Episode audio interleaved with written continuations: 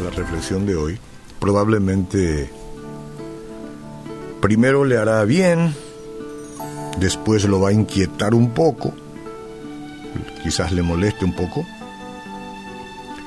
y luego al final lo alegrará con mayor potencia, estoy seguro, porque es una reflexión realista. En Mateo capítulo 25, 31 al 34, me gustaría que se pueda leer más, pero vamos nosotros a leer hasta el 34 por una cuestión de entregar todo dentro del espacio que conviene. Cuando el Hijo del Hombre venga en su gloria y todos los santos ángeles con él, entonces se sentará en su trono de gloria. Y serán reunidas delante de él todas las naciones. Todas. Las que, la que incluyen todos los continentes, ¿no? Del mundo. Y apartará los unos de los otros como aparta el pastor las ovejas de, de los cabritos. Y aquí ya probablemente comience uno a inquietarse, depende de cómo esté. ¿Hacia dónde voy? ¿Hacia las ovejas o hacia los cabritos? Y dice que pondrá las ovejas a su derecha y a los cabritos a su izquierda. Y luego dice, el rey dirá a los de su derecha, venid benditos de mi Padre, heredad del reino preparado para vosotros desde la fundación del mundo. Y después, los versículos siguientes habla de cómo la gente ha ido a visitar a los enfermos, a los presos, a los necesitados, cómo ha vestido al que no tenía vestido, cómo dio pan al que no... Todas estas cosas que forman parte de la vida de alguien que conoce a Dios, primero a Jesús, y después todas estas lindas obras que desde luego deben acompañarnos. Entonces, como ustedes verán, las sagradas escrituras hablan de la existencia después de la muerte. ¿Sí? Las personas pasarán la eternidad en el cielo o en el infierno.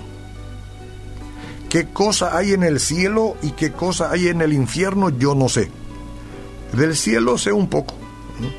No habrá más llanto, no habrá más dolor, no habrá más este, todas estas enfermedades, estas pandemias, la muerte será un olvido, no existirá más. Pero las otras cosas que hay no lo sé, no se nos ha dado a conocer.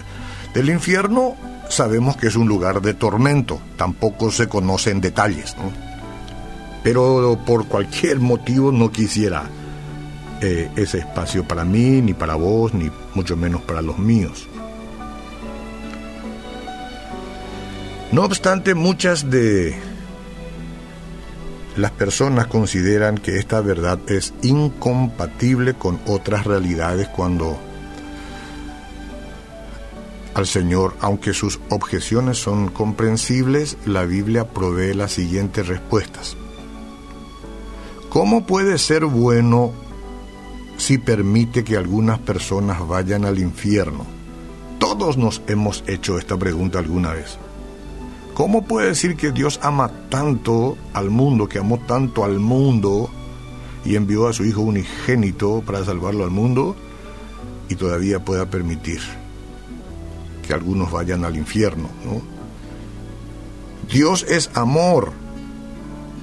En 1 Juan 4, 8 leemos esto, y no quiere que nadie viva sin Él.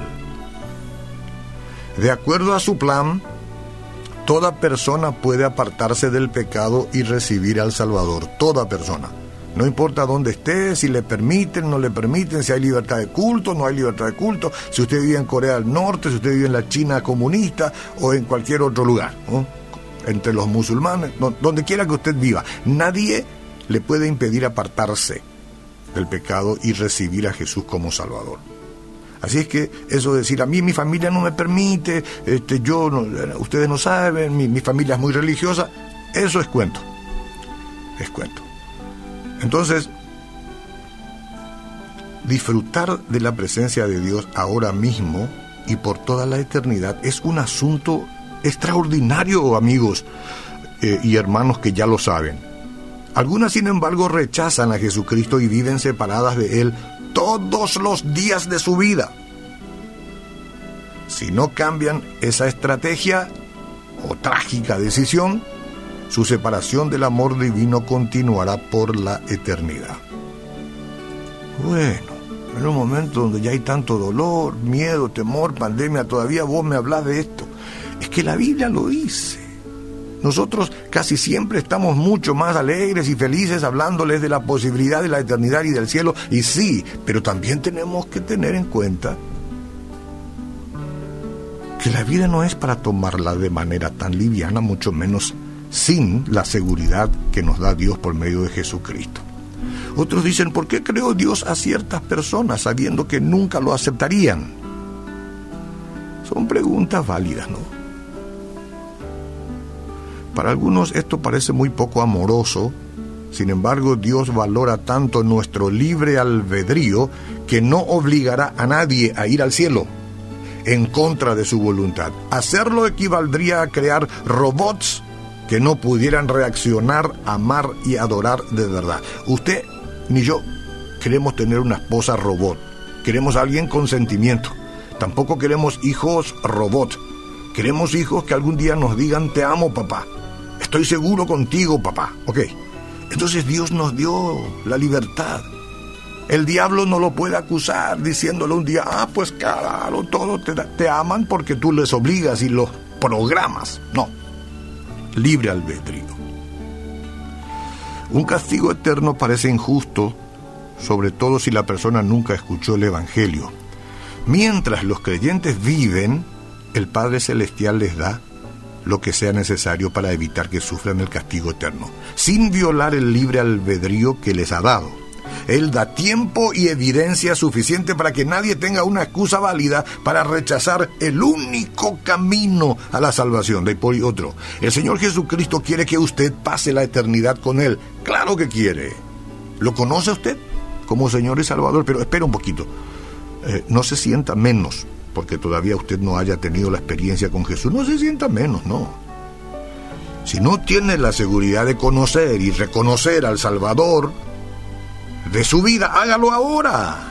Usted seguirá teniendo el mismo nombre, la misma familia, sus anhelos de progreso, su idea de ser triunfador estarán siempre ahí, solo que ahora no estará ya sin ayuda, no estará solo, podrá consultar con Jesús. Él cerrará las puertas que no le conviene y abrirá las que sí le conviene. Diga conmigo, Jesús, hoy te recibo en mi corazón, me entrego a ti para siempre y quiero saber más de tu palabra.